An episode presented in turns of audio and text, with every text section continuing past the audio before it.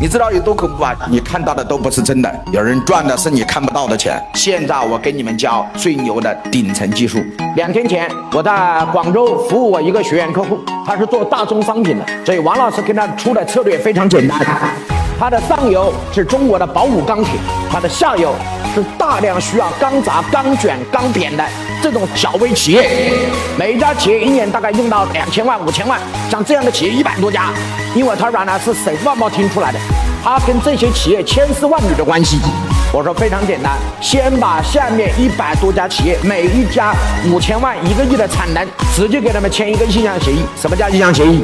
过去你直接给钢厂定多少钱，我现在保证你比钢厂平均少百分之一点五到百分之二。那有些企业就问你凭什么做到？做不到没关系，你少一平付，给我签一个意向合同。你给我签意向合同，我保证你从钢厂进多少钱，从我这儿进同样钢厂的货少一点五到两个点。那对于很多下面的企业来讲，一年是不是省几十万到上百万呢？哎，各位是不是嘛？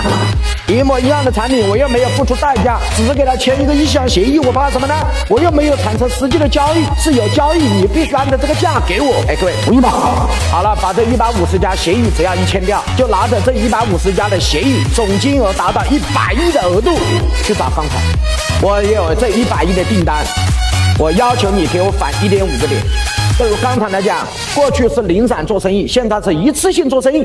他当然希望一次性把这一百个亿的生意给吃下。哎，各位同意吗？